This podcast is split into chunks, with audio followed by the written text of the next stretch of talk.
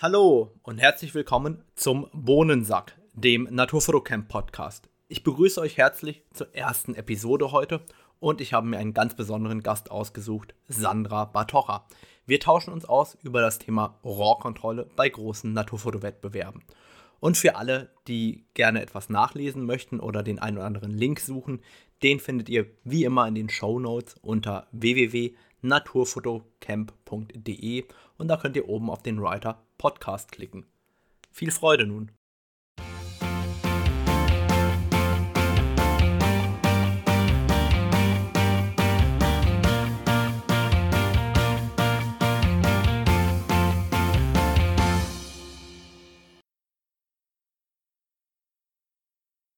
Hallo Sandra, herzlich willkommen.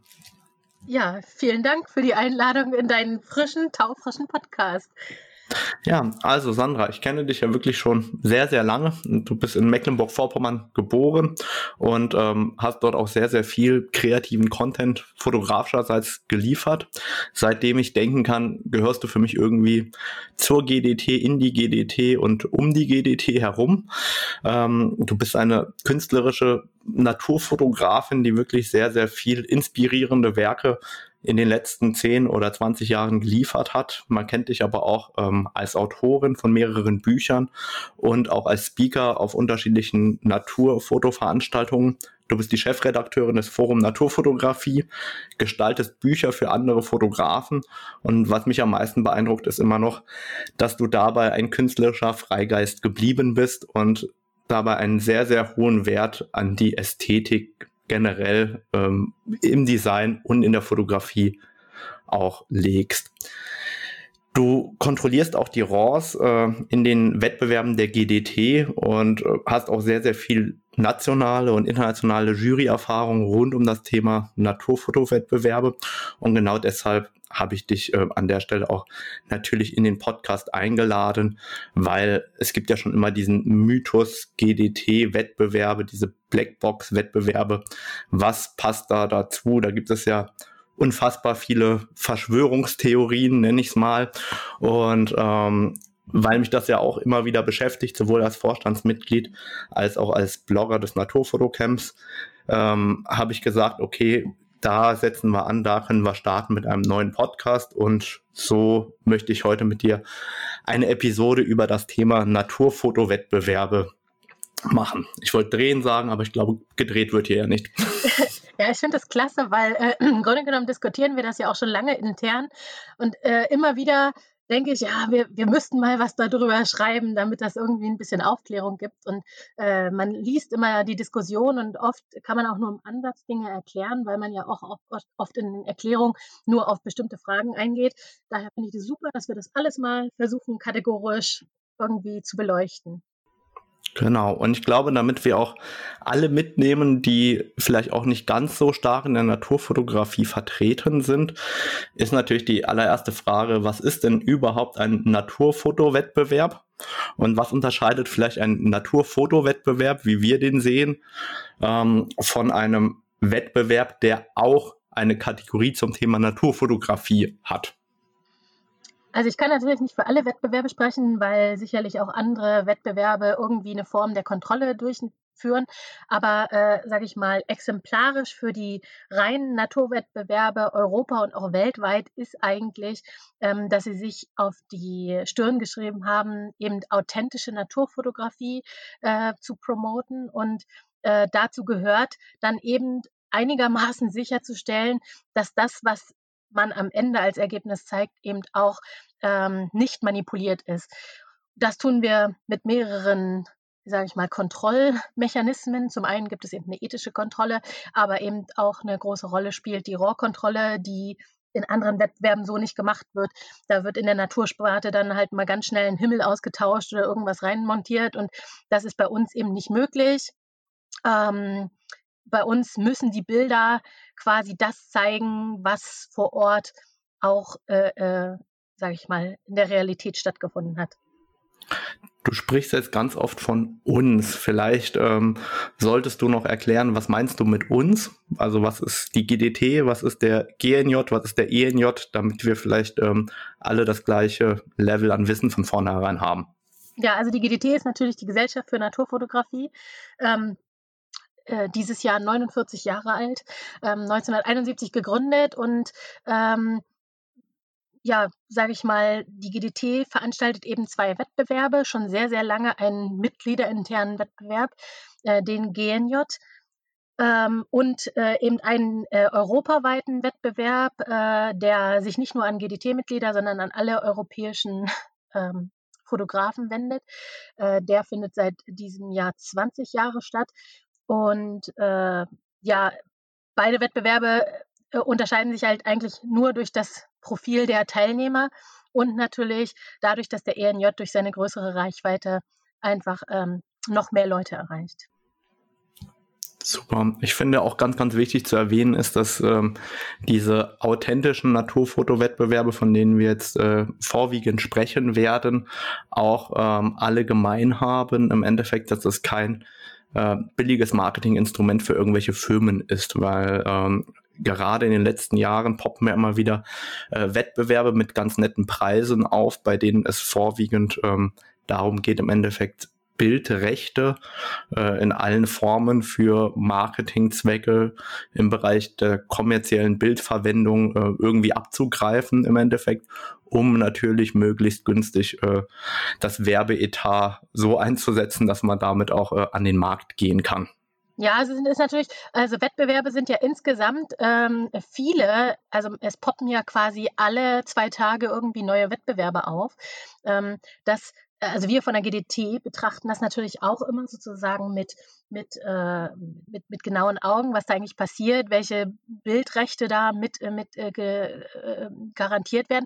Aber vor allen Dingen eben auch, weil viele der Wettbewerbe Money-Making Machines sind, ja. Also ähm, die sehr, sehr hohe Einreichungsgebühren haben und ähm, halt tatsächlich die Wettbewerbe auch äh, äh, äh primär dazu dienen, um Geld zu machen. Bei der GDT muss man sagen, das ist, also äh, natürlich geht es am Ende immer auch irgendwie um Geld, weil es gibt ja auch bei uns beim Europäischen Naturfotograf des Jahres gibt es eine Einreichungsgebühr, äh, die dafür äh, irgendwie aufkommt, dass wir unsere Prozesse damit äh, ablaufen lassen können und die Ausstellung drucken können und so weiter.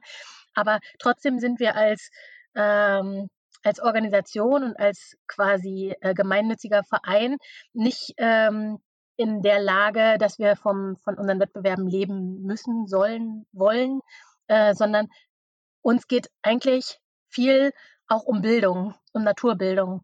Und ähm, darum ist uns eigentlich das Wichtigste, dass wir mit unseren Wettbewerben einerseits quasi Bilder prämieren und Fotografen prämieren, aber vor allen Dingen mit den Ausstellungen möglichst weit äh, äh, ein, eine, eine Reichweite erzielen durch Ausstellungen in Bahnhöfen, in Museen, in Galerien, aber eben wirklich auch in Shoppingcentern äh, äh, und ähnlichen Orten, wo sich viele, viele Menschen treffen und sich quasi mit Naturfotografie auseinandersetzen können und halt quasi auch dem Bild auch gebildet werden können, weil die äh, ja, Entfremdung der Natur ist ja irgendwie doch auch gerade für Städte immer wieder ein Thema.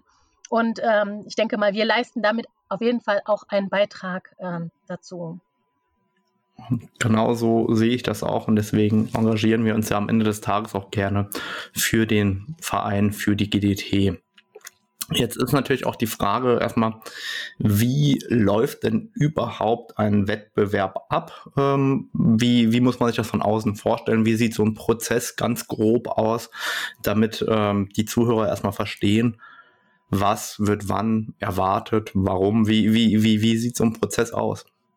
Also das ist natürlich auch von Wettbewerb zu Wettbewerb verschieden. Man muss sagen, die Rohrkontrolle zum Beispiel haben wir, ich glaube, seit 2008, 2009, äh, als die digitale Fotografie quasi äh, in Vollstart äh, äh gekommen ist, haben wir die äh, äh, quasi europaweit Stück für Stück eingeführt. Und seitdem sehen die Prozesse fast bei allen Wettbewerben ähnlich aus.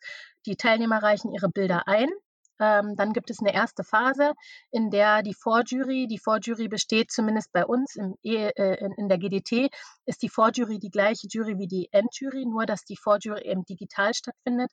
Das heißt, äh, die, die Juroren bekommen äh, über eine Online-Plattform die Bilder anonym ausgespielt und ähm, in dem ersten Prozess sagen sie quasi einfach nur ja, nein, ja, nein, ja, nein. Und ähm, dann kommen alle Bilder quasi in die nächste Runde, die zumindest zwei positive Stimmen erreicht haben. Das heißt, wo zwei Juroren erklärt haben, dass das Bild äh, äh irgendwie wert ist, in die äh, Endjury diskutiert zu werden. Und äh, von all den Bildern, die quasi zwei Ja-Stimmen erreicht haben, werden dann äh, die RAWs angefordert. Ähm, sage ich mal, manche Fotografen wundern sich, warum sie irgendwie von 20 eingesendeten Bildern dann 18 RAW-Anforderungen oder so haben und wundern sich. Aber da muss man eben einfach auch sagen, das ist eben genau der Prozess. Guter Fotograf wird immer viele RAW-Anforderungen haben, weil äh, er einfach so gut ist, dass halt die Juroren es wert finden, diese Bilder nochmal in der Endjury zu sehen und zu diskutieren äh, und als, äh, äh, sage ich mal, möglichen Gewinner ähm, eben äh, zu diskutieren.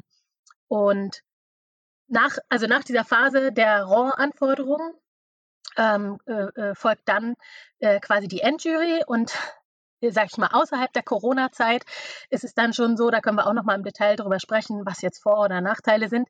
Aber im Normalfall ist es eben so, dass die GDT sich dann mit den Juroren trifft. Das heißt, der Wettbewerbsleiter, Marc Hesse und ähm, die Juroren äh, plus mir als Rohrkontrolle oder halt auch noch unsere Geschäftsführerin kommen dann zusammen, treffen sich ein Wochenende oder beim ENJ sind es ähm, vier Tage äh, um eben diese Bilder zu besprechen. Und äh, in diesen Prozessen ist es dann einfach so, dass man Runde für Runde quasi die Bilder weiter aussortiert, weiter reduziert, diskutiert, sich austauscht, äh, bespricht und ähm, dann von den letzten Runden eben die Rohrkontrolle gemacht wird direkt vor Ort, so dass man ausschließen kann, äh, dass man am Ende Bilder prämiert, die quasi ähm, nicht die Rohrkontrolle passieren würden. Gut, und dann erklär uns vielleicht auch noch mal ganz kurz, was ist überhaupt eine RAW-Kontrolle? Was ist ein RAW und was ist eine RAW-Kontrolle an der Stelle?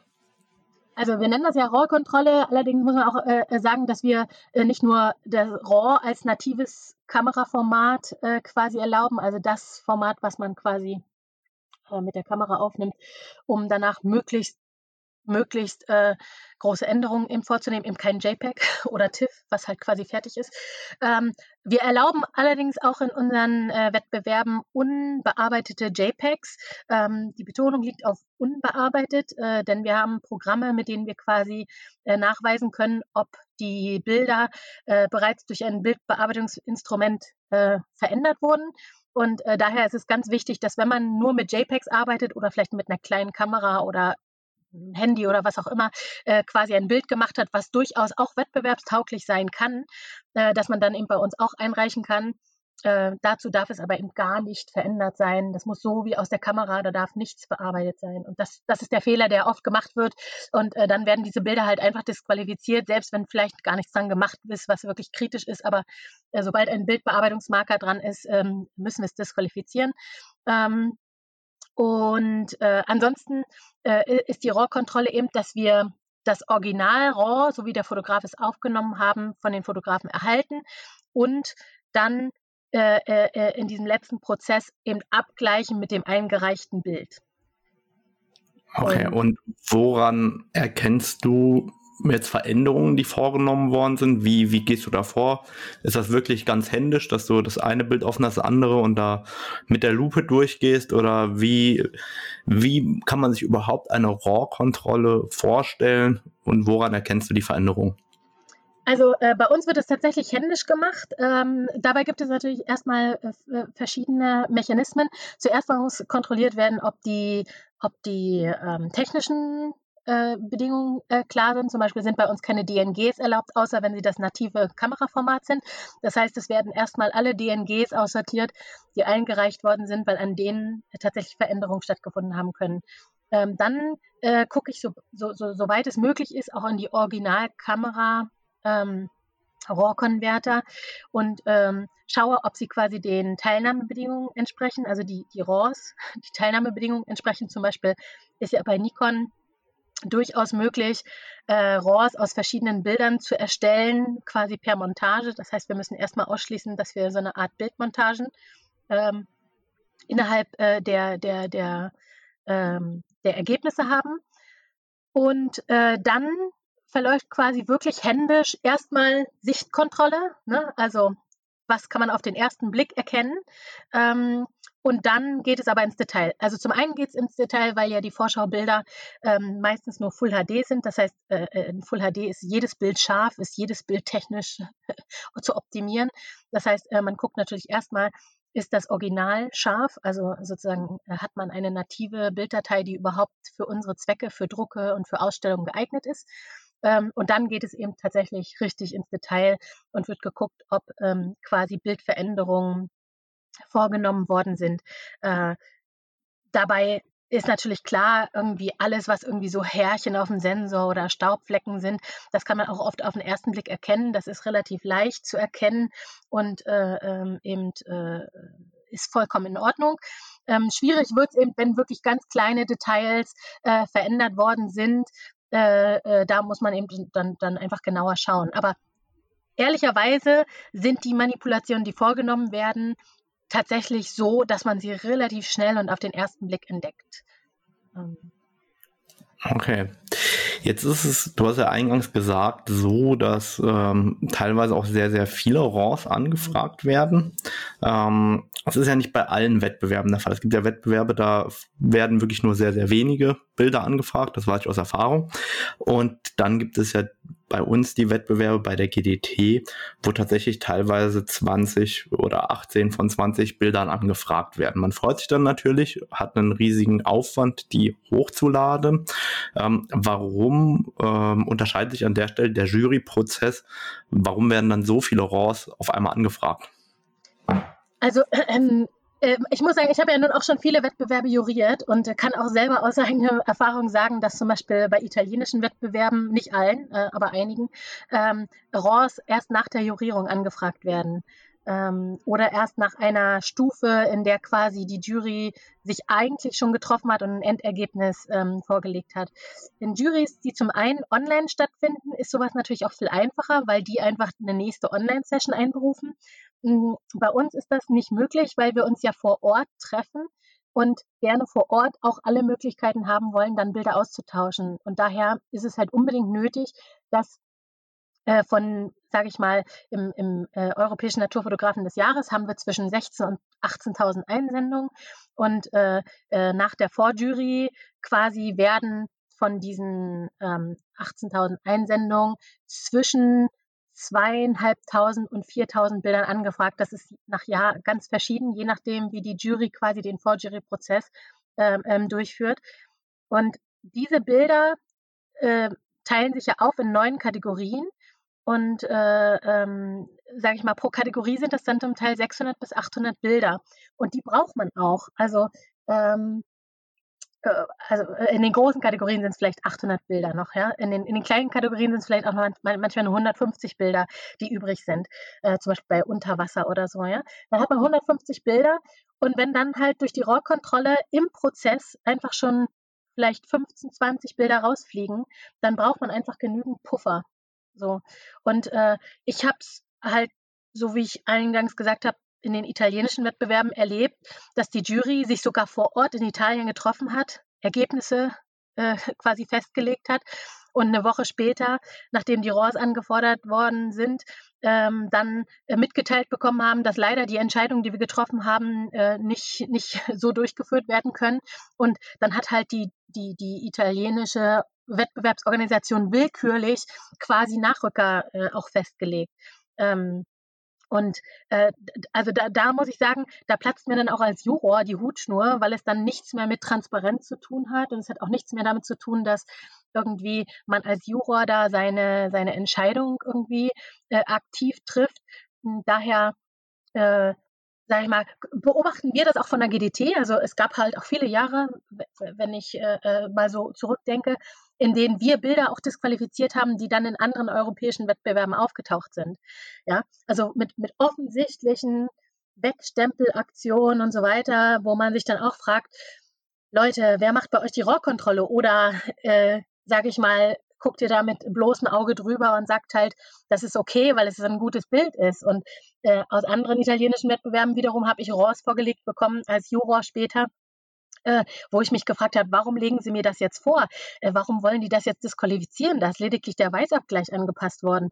Also äh, es, ist, es, es, es hängt schon auch, muss man sagen, daran, wie, wie gut derjenige, der quasi die Rohrkontrolle durchführt, irgendwie technisch versiert ist und natürlich, wie die einzelnen Regelauslegungen der einzelnen Wettbewerbe äh, irgendwie damit umgehen. Okay, verstanden. Jetzt ist die Frage natürlich Hand aufs Herz. Weißt du in der Rohrkontrolle bereits, wessen Bilder du da vor dir hast? Ich als Rohrkontroller? Ähm, ja. Also, äh, wenn ich mir Mühe geben würde, könnte ich das machen. Bei uns werden die äh, Bilder bei Einsendung über das Online-System verschlüsselt. Das heißt, die Originaldateinamen werden ähm, verändert und äh, der, der Autor kriegt quasi ein Buchstabenkürzel angehangen. Ähm, äh, damit ist für mich als äh, äh, Rohrkontrolle und auch für die Rohren natürlich überhaupt nicht ersichtlich, wer das ist. Aber natürlich gibt es Listen, anhand deren wir quasi diese Buchstabenkürzel in Namen zurücktransferieren könnten. Ähm, so, aber äh, an der Stelle spielt das für uns eigentlich überhaupt keine Rolle. Also äh, das heißt, wir machen die Rohrkontrolle und es geht eigentlich primär darum, ähm, äh, sozusagen wurde etwas verändert oder was nicht. Ähm, was ich halt allen Einsendern insgesamt ans Herz legen würde, ist, dass wenn sie Bilder haben, die schwierig zu interpretieren sind, wo Situationen drin sind, die, äh, sage ich mal, ungewöhnlich sind, wo die Ju Jury vielleicht auch ins ähm, Nachdenken kommt, ob das eine realistische Situation ist, unbedingt beim Einsenden in das Beschreibungsfeld reinschreiben, worum es sich handelt, weil dann wird das in die Datei mit reingeschrieben und wir können in der Jury auch vorlesen, was der Fotograf gegebenenfalls dazu geschrieben hat. Ähm, das ist unbedingt wichtig, besonders bei kritischen Bildern, da geht es jetzt nicht um ein Bild vom Buschwindröschen oder so, aber es gibt ja doch besondere Situationen in der Natur, wo du einfach denkst, ey, das kann nicht sein, was ist da jetzt eigentlich abgebildet oder was passiert da jetzt eigentlich? Und in den Fällen ist es immer sinnvoll, eine kleine Erklärung mit beizugeben, ähm, sodass die Jury eine Entscheidungshilfe bekommt. Das ist ein super Tipp. Ich schreibe dann nämlich immer einfach nur Punkt, Punkt, Punkt hinein.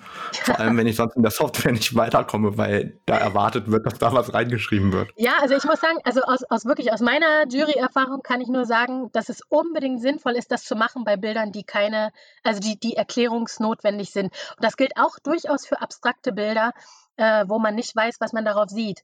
Ähm, äh, da kann man auch durchaus reinschreiben, dass es sich vielleicht irgendwie eine, um eine Doppelbelichtung oder um eine Langzeitbelichtung von so und so handelt. Also es geht nicht darum, da ausführliche Texte zu liefern, die später in ein Buch gedruckt werden, aber einfach äh, die Jury nimmt durchaus solche, solche Erklärungshilfen an und äh, bespricht die innerhalb der Jury. Okay, super. Jetzt hattest du ja äh, dieses Jahr die Ehre, mich zu disqualifizieren im GTT Naturfotograf des Jahres als Teilnehmer. Und ähm, so bin ich über auf die Idee gekommen, hey super, äh, endlich kann ich mal publik machen, warum man so disqualifiziert wird und ähm, zeige einfach mal mein eigenes Bild vorher, nachher, warum wurde ich disqualifiziert. Ich bin dir da auch überhaupt nicht böse. Ich hätte mich genauso disqualifiziert. Ich ärgere mich einfach nur darüber, dass ich eigentlich, wenn ich mal was manipuliere, mir das äh, als Marker neben dran setze. Aber irgendwie habe ich das bei dem Bild in der Eile nicht gemacht und habe es einfach eingereicht und wurde disqualifiziert, weil ich eindeutig etwas retuschiert, entfernt, gestempelt habe, wie auch immer. Ähm, die Bilder hänge ich auch gerne nochmal später an. Die sind auch passend im Blog natürlich drin. Jetzt ist natürlich die Frage, was ist überhaupt erlaubt an Bildbearbeitung und was ist nicht erlaubt. Und ich glaube, oder mir ist ganz klar bewusst, da ist ja ein sehr, sehr fließender Übergang zwischen, das ist noch in Ordnung und das ist schon zu viel. Und ich glaube, genau an diesen Punkten, wir nennen das in den Wettbewerbsregeln meistens moderat, ähm, stören sich ja natürlich die Teilnehmer, weil äh, man hätte da am liebsten als moderat einen definierten Wert, äh, keine Ahnung, Kontrast plus 30 geht, plus 31, dafür wird disqualifiziert. Aber so einfach ist das natürlich nicht, weil sehr, sehr viele Bearbeitungswege zu ähnlichen Ergebnissen führen. Das heißt, die Frage ist, wie oder was ist überhaupt erlaubt in so einem Naturfotowettbewerb, bei dem es um Authentizität geht? Also ich glaube, also es ist super schwierig zu beantworten, deswegen können wir es halt leider auch nicht irgendwie so schwarz auf weiß in die Regeln schreiben. Und äh, man muss ja auch sagen, äh, immer wenn man äh, das Wort Authentizität, äh, ähm, sage ich mal, äh, anstrengend, dann muss einem ja auch bewusst sein, dass Fotografie per se im Grunde genommen Veränderung der Realität bedeutet. Ja? Also ich empfinde das schon aus persönlicher Sicht immer schwierig, überhaupt äh, äh, Grauzonen oder äh, harte Linien zu definieren, weil wir eben mit der Fotografie an der Stelle, wo wir das Objektiv auf eine bestimmte Stelle richten, eine Manipulation der Situation vornehmen, ähm, indem wir eben bestimmte Sachen ausklammern und bestimmte Sachen nicht ausklammern. Ähm, äh, wie eine Orchidee äh, im, im, im, Straßengraben zu fotografieren und am Ende quasi dem äh, Betrachter zu simulieren, es wäre die schönste Orchideenwiese der Welt. Ja, also, ähm, also da fängt es ja quasi an, aber das sind Sachen, die wir nicht kontrollieren können. Was wir kontrollieren können, ist eben, ob der Situation quasi aktiv etwas hinzu oder äh, weggenommen wurde. Und das ist ja quasi ein harter Verstoß, der ähm, relativ klar dazu führt, dass man disqualifiziert wird. Ähm, dabei gibt es halt die Aussage in den Regeln, dass es halt minor Cleaning Work erlaubt ist, also quasi moderate Säuberungsarbeiten sind erlaubt, was im Grunde genommen so viel bedeutet wie natürlich darf man Sensorflecken entfernen und äh, auch wir wollen uns natürlich nicht den Möglichkeiten der digitalen irgendwie äh, Fotografie verschließen und da irgendwie ganz hart sein, äh, sondern halt, wenn man irgendwie mal einen Linsenreflex im Bild hat, äh, äh, den man halt irgendwie einfach äh, äh, mit, mit, mit kleinen Stempelarbeiten quasi eliminiert bekommt, dann ist das durchaus auch etwas, was halt als moderate Säuberungsarbeiten innerhalb äh, des Bildes gilt. Was ich halt habe jetzt auch nur ein bisschen äh, moderat gestempelt. Ich meine, der, der, der, Schneehaufen, der da war vorher, der ist halt jetzt auf einmal weg gewesen. äh, ja, den, den habe ich halt äh, ein wenig gesäubert unten den Schnee. Also zumindest, also deswegen, wir können halt keine harten Kriterien machen. Es ist so, also es gibt halt Bilder, bei denen halt ganz klar die Bilder rausfallen aufgrund von äußeren technischen Bedingungen. Also wenn ein Bild zum Beispiel so klar krass beschnitten ist, ähm, dass äh, äh, äh das resultierende äh, JPEG äh, im Grunde genommen kleiner ist als Full HD. Ja, also das hatten wir schon durchaus, dass dann irgendwie, dass man also ich erinnere mich an ein Bild von einem, von einem äh, Fischadler, wo man nur die Flügel sah und dadurch das Auge. Und ähm, äh, die Jury fand das großartig. Das war ein super abstraktes Bild mit so verwischten Flügeln. Und, und dann haben wir das Raw gesehen und es war halt ein kleiner Fischadler, der über einem See flog. Ja? Und äh, an, an der Stelle sag ich mal, da braucht man auch fast gar nicht mehr die Jury fragen. Da ist im Grunde genommen klar, dass der Ausschnitt quasi zu einer derartigen Veränderung der Originalsituation führt ähm, und dass es auch äh, die Basisansprüche für äh, die, die Qualität zum Drucken, also mindestens 3000 Pixel an der längsten Seite, ähm, eben nicht mehr erreicht. So, dann ist die Diskussion ähm, eigentlich nicht vorhanden, weil dann wird es einfach ganz klar disqualifiziert. Ähm, okay, in, in meinem Fall jetzt tatsächlich kamen ja einige auf die Idee, Mensch, äh, man könnte doch einfach sagen, wir beschneiden den Schneehaufen bei mir auf dem Bild ja. und dann äh, wäre das Ganze doch wettbewerbskonform oder nicht. Das war so die häufigste Frage, die ich dazu tatsächlich äh, gehört oder gelesen habe. Besser es ist auch. Also in vielen Fällen würde es tatsächlich auch helfen, wenn man ähm, das Bild beschneiden würde. Ähm, Allerdings würde ich sagen, bei deinem Bild würde halt der Bildeindruck maßgeblich verloren gehen durch das Beschneiden. Und ich weiß nicht, ob es dann die ähnliche Chance gehabt hätte. Aber äh, ich kann durchaus sagen, dass wir viele, und dazu muss man ja sagen, das, was dir passiert ist, nämlich, dass du gestempelt hast und es nicht markiert hast, das ist ja durchaus, dass es vielen passiert. Und oft ist es nicht mal böse Absicht. Also am Anfang der Rohrkontrolle vor vielen Jahren gab es immer mal so die Diskussion, ob man Blacklists einführt oder nicht, irgendwie die Fotografen dann ganz vom Wettbewerb ausschließt. So, man muss ja sagen, in vielen Fällen sind das keine aktiven, bewusst negativen Manipulationen, sondern es äh, entsteht entweder aus Unwissenheit oder weil professionelle Fotografen ihre Bilder für Agenturen irgendwie aufbereiten und dafür total clean machen und äh, irgendwie alles säubern und ähm, dann eben vergessen, das irgendwie zu markieren, so wie du. äh, das heißt, die reichen das Bild ein und später, oh Gott, kommt der große Ärger. Ähm, ich kann wirklich nur raten, tut euch irgendwas an die Bilddatei im Bildnamen ran, ähm, woran ihr klar erkennt, dass ihr an dem Bild vielleicht irgendwie mehr als nötig gestempelt habt, wenn ihr das macht. Ähm, und ansonsten würde ich sagen, in vielen Fällen ist es so, dass das Stempeln nicht zwingend notwendig gewesen wäre und das Bild eine ähnliche Wirkung gehabt hätte ohne die Stempelarbeiten. Also wir haben schon so oft Bilder disqualifizieren müssen, wo die Jury später gesagt hat, warum hat er das gemacht? Es wäre doch auch mit oder so perfekt gewesen. Ähm, auch Ausschnitte sind manchmal so extrem gelegt und wenn man dann den Originalausschnitt sieht, denkt man so, oh nein, warum hat er es beschnitten? Das Original ist doch viel besser. Ähm, also das wirklich immer noch mal genau begutachten, ob das wirklich nötig ist. Äh, viel zu oft wird quasi im Affekt, weil wir gewöhnt sind, so super cleane digitale Bilder zu haben, wird oft viel zu viel im Affekt gestempelt und äh, clean gemacht, was überhaupt nicht notwendig ist. Ja, ich glaube, da kann sich auch jeder wiedererkennen. Man hat ja irgendwie ein perfektes Bild vor Augen und ähm, dann arbeitet man ja auch darauf hin und beschneidet gegebenenfalls oder stempelt gegebenenfalls etwas mal, wo man hinterher denkt oder wo man selber nicht daran denkt, dass es eigentlich mit dem Störelement vielleicht sogar schöner oder besser wirken würde. Ja, genau. Jetzt ist es ja manchmal nicht so ganz eindeutig wie beim Stempeln. Ich meine, wenn wir äh, eine Cola-Dose wegnehmen oder einen zweiten Fuchs dazu tun, ist mir vollkommen bewusst, dass wir auch disqualifiziert werden. Das ist, glaube ich, auch den meisten bewusst. Jetzt begeben wir uns aber in eine Grauzone irgendwo, wo es um das Thema Bildbearbeitung geht, wo es um moderate Anpassung von Kontrast, von Farben, von Weißabgleich, von Schärfe und so weiter geht. Und ähm, da hat mir der Claudius ähm, netterweise auch sein disqualifiziertes Bild zur Verfügung gestellt.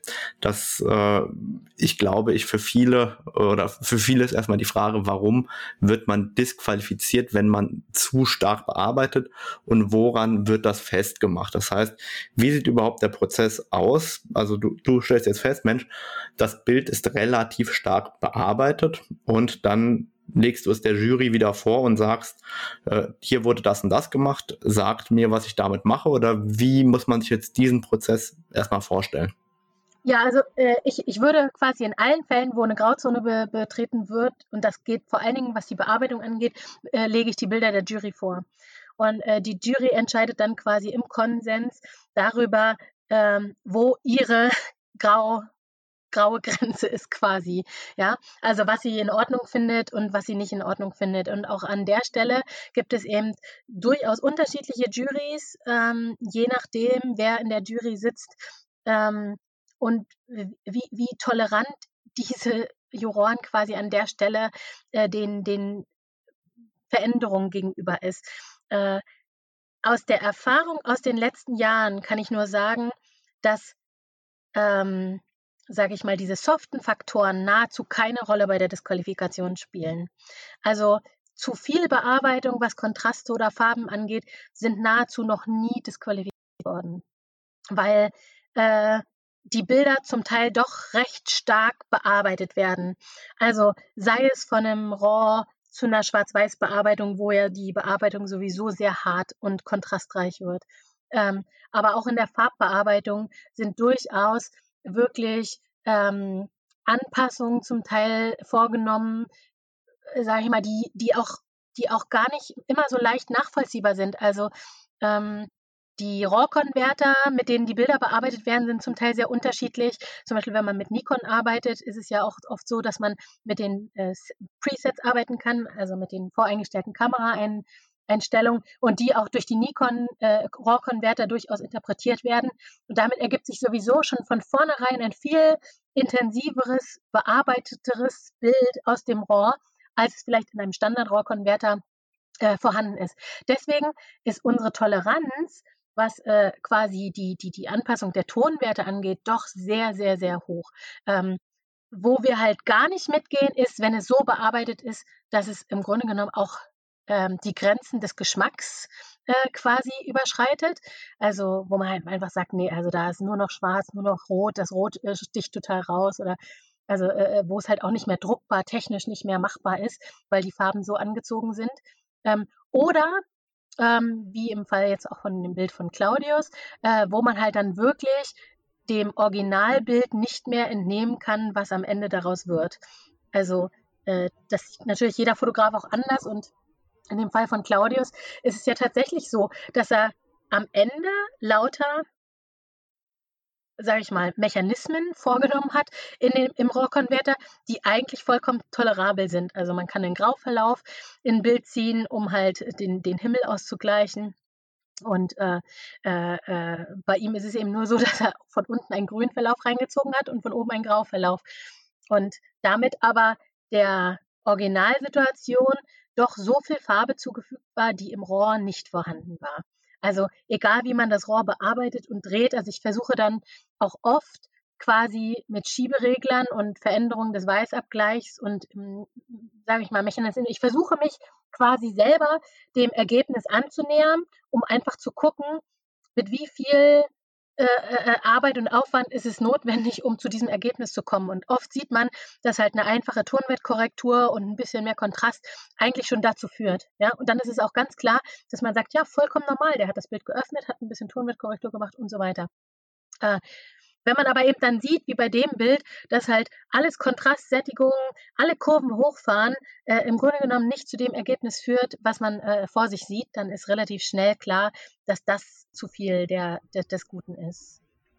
Ich stelle das auch immer wieder in meinen Workshops fest, dass äh, da eine große Verwirrung da ist. Und ähm, wenn man dann darüber diskutiert, habe ich oft das Gefühl, dass diejenigen, die sich am meisten Gedanken darüber machen, ob das noch tolerabel ist oder nicht, oftmals so wenig bearbeiten, dass es fast äh, so wirkt, als ob die sich das so stark prävisualisieren und so viel darüber nachdenken, ob man es einreichen kann oder nicht, dass man den Kopf schütteln kann und muss, weil es wirklich ganz, ganz wenig bearbeitet ist. Und diejenigen, die das extrem krass bearbeiten, das einfach guten Gewissens einreichen und denken, ja, äh, so, so habe ich mir das halt vorgestellt, ich mag das so peppig und so reiche ich das eben auch äh, am Ende des Tages in den äh, Wettbewerben auch ein. Also das ist absolut so, absolut. Also ich bin, ich, ich bin manchmal geschockt, ähm, also weil, weil wir kriegen die Diskussionen natürlich auch viel mit und diese Unsicherheit. Und ich kann immer nur sagen, Leute, bearbeitet eure Bilder einfach nach bestem Wissen und Gewissen. Ganz normal. Wenn ihr nicht das Gefühl habt, dass es überzogen, dann ist das auch für uns vollkommen okay. Und ähm, das ist es ja. Also gerade diese, diese Bearbeitung mit Kontrasten und Farben und hier und da. Wir sind da extrem tolerant, äh, was die Interpretation der Dateien angeht, eben weil man ja nicht weiß, hat der Fotograf die Höhen belichtet, hat der Fotograf irgendwie einen automatischen Weißabgleich und hat alles quasi äh, im, im Nachhinein der Stimmung angepasst. An der Stelle müssen wir also darauf vertrauen, dass der Fotograf, äh, oh, sage ich mal, nach bestem und Gewissen sein Bild bearbeitet. Und äh, ich selber, also zum Beispiel, ich meine, meine eigene Arbeit am Computer ist oft relativ gering. Ne? Ich, äh, ich exportiere die Bilder aus Nikon View und äh, äh, äh dann gibt es noch eine Tonwertkorrektur, ein bisschen tiefen Lichter und dann gehen die raus. Und ich bin manchmal selber ziemlich schockiert, wenn ich sehe, was aus den RAWs irgendwie so manchmal gezaubert wird. Dann denke ich, mein Gott, man ist selber immer noch so krass moderat, wenn man erstmal anfangen würde, äh, in der Art und Weise Bilder quasi mit Kontrasten und ähnlichem zu bearbeiten. Und ich arbeite nicht mit Lightroom, aber mit Lightroom sind ja die Schieber mit, mit äh, äh, Brillanz und weiß ich nicht was einfach so nah, dass äh, die Leute das schon auch manchmal missbrauchen. Ähm, also da, da, gibt es schon Extreme, wo ich sagen würde, der Großteil, der wirklich Sorgen hat, muss sich überhaupt keine Sorgen machen. Die sind alle vollkommen in Ordnung. Das sehe ich ähnlich. Aber wenn wir schon beim Thema sind, äh, Weißabgleich hast du eben angesprochen, basteln wir uns mal eine extreme Situation. Ich bin jetzt ähm, am Bachlauf morgens oder abends unterwegs im Wald.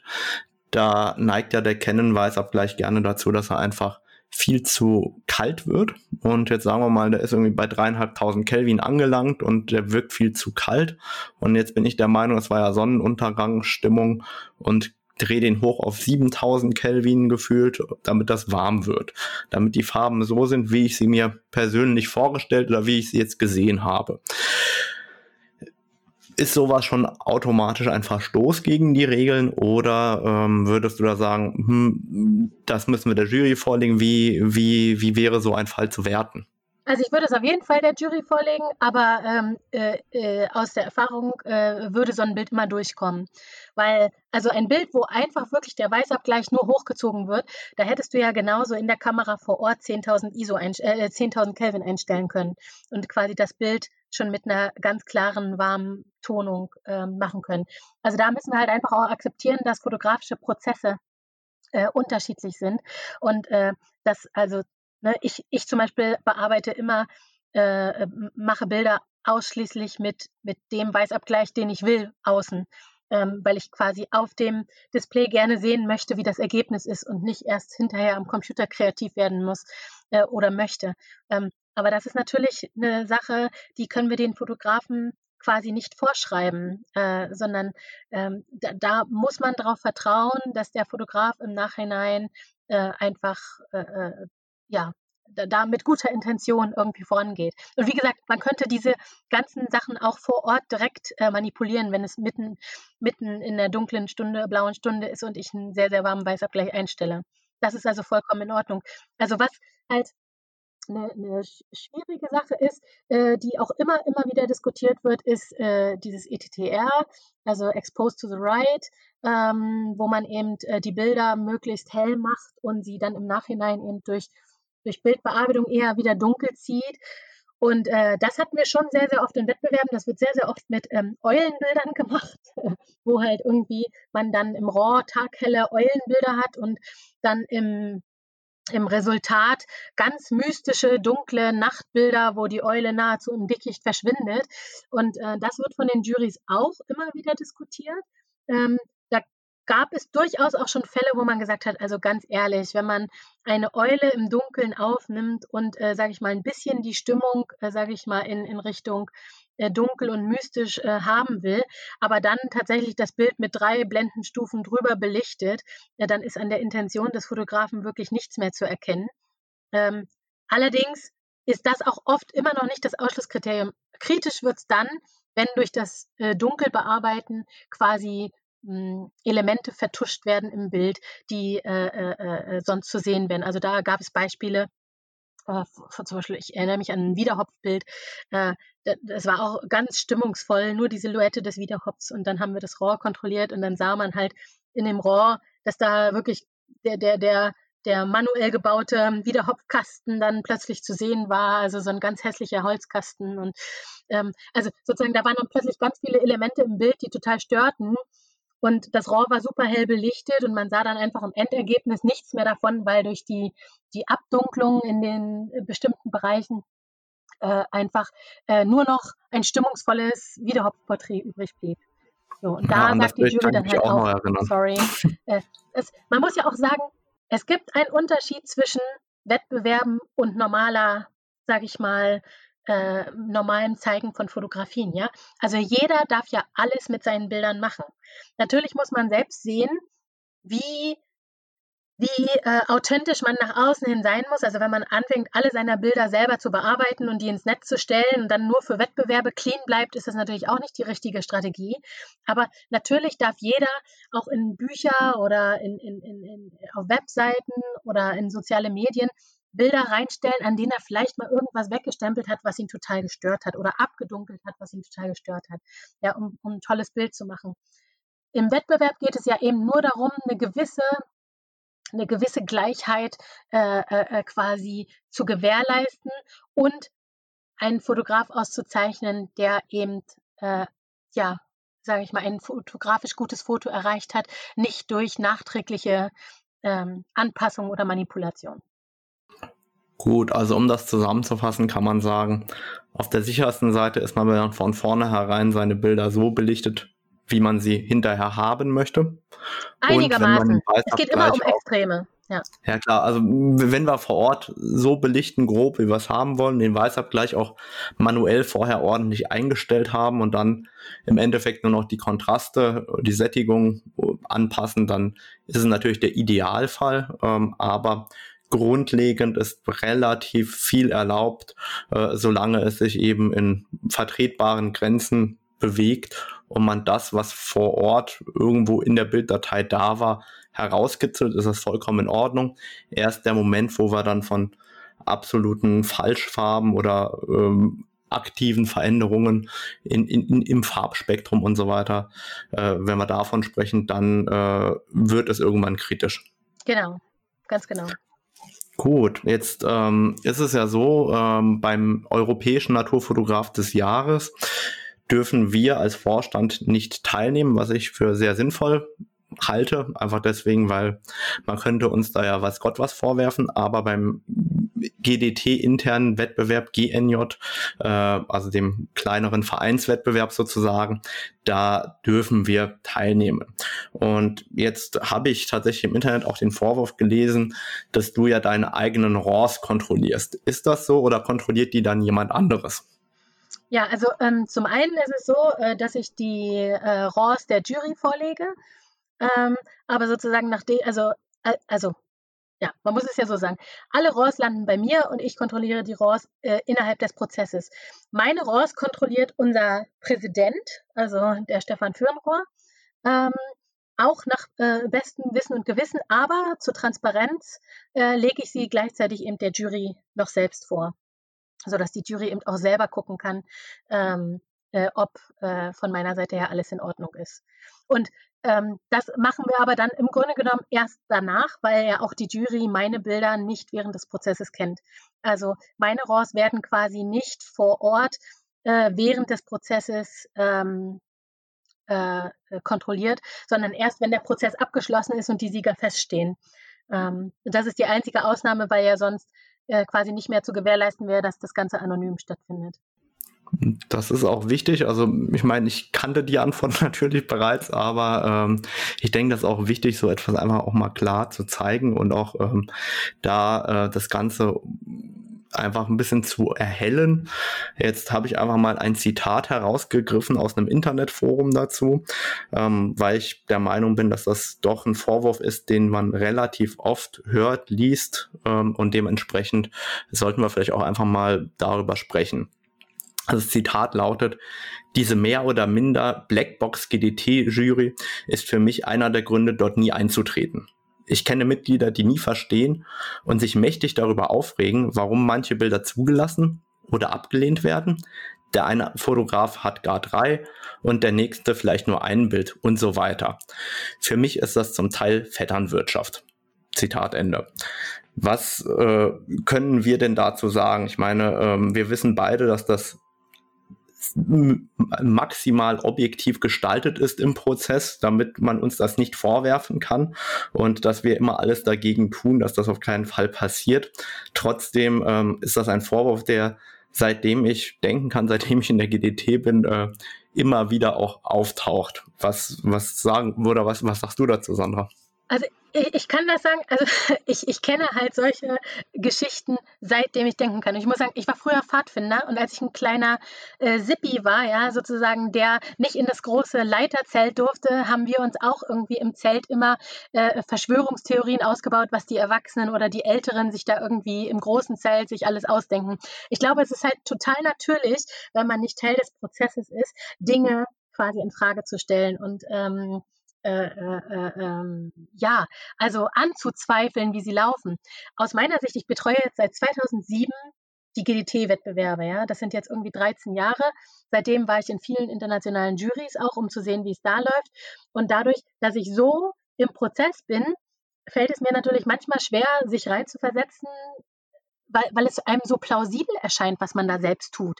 Also äh, wir, wir, ich würde ja gar nicht auf die Idee kommen, dass wir irgendwie versuchen, irgendwas zu manipulieren oder ähnliches und, und äh, also weil wir eben sehr, sehr neutral mit, mit den ganzen Sachen umgehen. Also unsere Jury-Auswahl wird einem Prozess unterzogen, intern, wo wir darüber diskutieren, wen kann man in die Jury nehmen aufgrund von stilistischen, sage ich mal, Unterschiedlichkeiten. Ja? Also dass man halt immer, sage ich mal, eine Jury zusammensetzt aus möglichst unterschiedlichen fotografischen Ansätzen, ein bisschen fotojournalistisch, ein bisschen dokumentarisch, ein bisschen künstlerisch.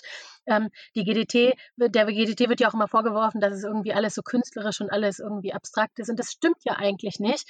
Ähm, äh, die Ergebnisse zeigen ja durchaus eine, eine, eine große Varianz an Bildern von dokumentarisch bis hin zu künstlerisch.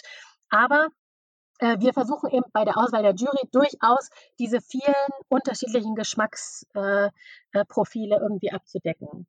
Ähm, und wenn man quasi dann so vorgeht, dann anonym, anonym juriert äh, und dann quasi zu Ergebnissen kommt, dann wir haben das intern ja auch im Vorstand diskutiert, ob wir halt irgendwie zukünftig einfach nicht mehr im GNJ zum, zum Beispiel teilnehmen, weil natürlich Vorstandsmitglieder immer relativ regelmäßig recht erfolgreich im GNJ sind. Das hat aber natürlich nichts mit Schiebung und Vetternwirtschaft zu tun. Zum einen, weil die Juroren oft sogar, also gar nichts mit uns zu tun haben und zum Teil gar nicht kennen.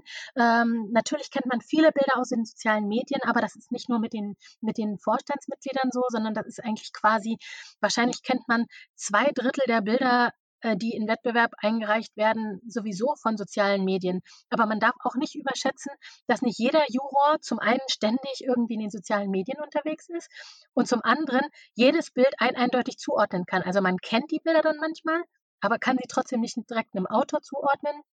Und ähm, und, und gleichzeitig, also das ist so ein komplexes Thema, ja, aber sozusagen, es fängt an der einen Stelle damit an, dass halt ich oft erlebt habe, dass in Juries gesagt wurde, dazu enthalte ich mich, weil ich kenne den Bildautor. Ja, und äh, ich muss dann auch immer wieder sagen, Leute, das bringt jetzt nichts. Also es bringt nichts, euch zu enthalten, weil ihr kennt wahrscheinlich die Hälfte der Bildautoren, deren Bilder ihr hier seht. Ja, also wir sind ja alle einfach so voll von Bildern oder Bildstilen oder man weiß auch, dass zum Beispiel irgendwie, wenn man Audun Rickertsen nimmt, äh, dann hat er ja eine Zeit lang wirklich sehr, sehr exemplarisch diese Bilder von, von äh, äh, äh Walen unter Wasser gemacht äh, mit, mit äh, Aurora und sonst was drüber. Sozusagen, da muss man, da muss man das Bild noch nicht mal gesehen haben und dann kann man trotzdem den Bildautor zuordnen. Deswegen können wir uns ja nicht ständig als Juroren enthalten und sagen, nein, dazu äußere ich mich nicht. Natürlich müssen wir dazu versuchen, eine neutrale Meinung zu äh, bilden. Und da kann man ganz klar sagen, eine neutrale Meinung gibt es nicht. Ähm, aus Erfahrung zeigt es mir eher, dass Juroren sich eher zurückhalten, wenn sie Bildautoren und Bilder kennen, weil sie sich plötzlich nicht mehr sicher sind, wie neutral sie in ihrer Meinung sind. Ähm, dass ein Juror tatsächlich das ausnutzt und quasi seine Freunde und äh, äh, äh Bekannten irgendwie protegiert und deren Bilder irgendwie vorbotet. Ähm, das habe ich bei uns in den Juries noch nicht erlebt. Allerdings, wenn ich Tendenzen davon feststellen würde, also ich habe das mal von anderen Juries gehört, äh, dann muss man da auch als Wettbewerbsleiter einfach ganz klar eingreifen und ein Machtwort sprechen. Ähm, weil das, das, äh, also solche Prozesse erkennt man auch während der Jurierung, wenn man merkt, da werden bestimmte Fotografen bevorzugt oder, äh, oder ähnliches. Ähm, aber ja, also ich, ich finde, das geht halt schon noch sehr, sehr viel weiter, ähm, sozusagen, weil, weil es wird niemand protegiert und nur noch mal um diesen Vorwurf, dass, die, dass der Vorstand ja sehr, sehr oft in den äh, internen äh, Wettbewerbsergebnissen vorhanden ist, das haben wir auch intern diskutiert. Äh, es hat natürlich damit zu tun, dass gerade momentan der Vorstand auch aus Menschen besteht, die auch sonst sehr, sehr erfolgreich in der internationalen Wettbewerbsszene sind. Ja, also der Stefan Fürnrohr, auch du, äh, ähm, äh, oder auch ich, äh, wir sind halt ähm, doch ja, in den größten Wettbewerben Europas und, und, und, weltweit immer wieder unter den Wettbewerbsergebnissen, ähm, dann ist ja auch irgendwie klar, dass die Bilder eine gewisse Güte haben, die auch von unseren Juroren nicht irgendwie ignoriert werden, nur weil wir Vorstandsmitglieder sind.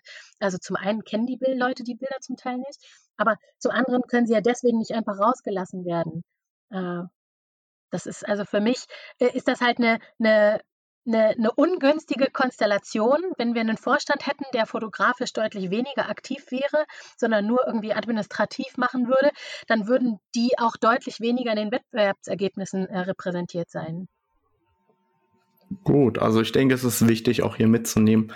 Wir sind im Vorstand, wir diskutieren diese Themen sehr, sehr offen und ständig. Das heißt, ähm, für uns beide ist das ein wenig mühselig, auch für mich im Vorfeld sozusagen diese Fragen zu filtern und vorzubereiten, weil das für uns so klar ist wie das Atmen eigentlich, aber das auch einmal ganz offen zu kommunizieren, ganz offen darüber zu sprechen, ist, glaube ich, extrem wichtig. Das heißt, wir ziehen uns nicht samstagsabends die schwarze Kutte an, treffen uns in einem Gemäuer und überlegen uns neue Verschwörungstheorien, sondern müssen im Vorstand sehr, sehr aktiv auch über unterschiedlichste Belange von Mitgliedern beraten und ähm, teilweise auch über Themen, die man sich eigentlich fast nicht vorstellen kann. Das heißt auch Themen, die eventuell als klein-klein gewertet werden können, äh, beschäftigen uns ja dann doch äh, sehr, sehr oft. Und deswegen ist es einfach wichtig, mal für Transparenz an der Stelle zu sorgen. Jetzt ist natürlich ein weiterer Vorwurf, der aus der RAW-Kontrolle resultiert, aus meiner Sicht natürlich auch derjenige, dass wenn ich ja hinterher nicht retuschieren kann, dann sollte ich vielleicht vor Ort schon etwas verändern. Und das heißt, dass man Einfluss auf den Ort nimmt, an den oder an dem fotografiert wird. Und ähm, ich nenne es mal biologische Plausibilitätsprüfung. Ähm, es ist ja durchaus so, dass wir beim den größeren Wettbewerben, wie jetzt beim europäischen Naturfotograf des Jahres, durchaus auch immer jemanden haben, der fachlicherseits etwas dazu sagen kann, äh, kann oder wird das vor Ort vermutlich so passiert sein oder ist das sehr, sehr stark manipuliert? Oder wie, wie siehst du das? Wie, wie, wie ist das in der Vergangenheit bewertet worden? Und gab es da auch dazu Diskussionen.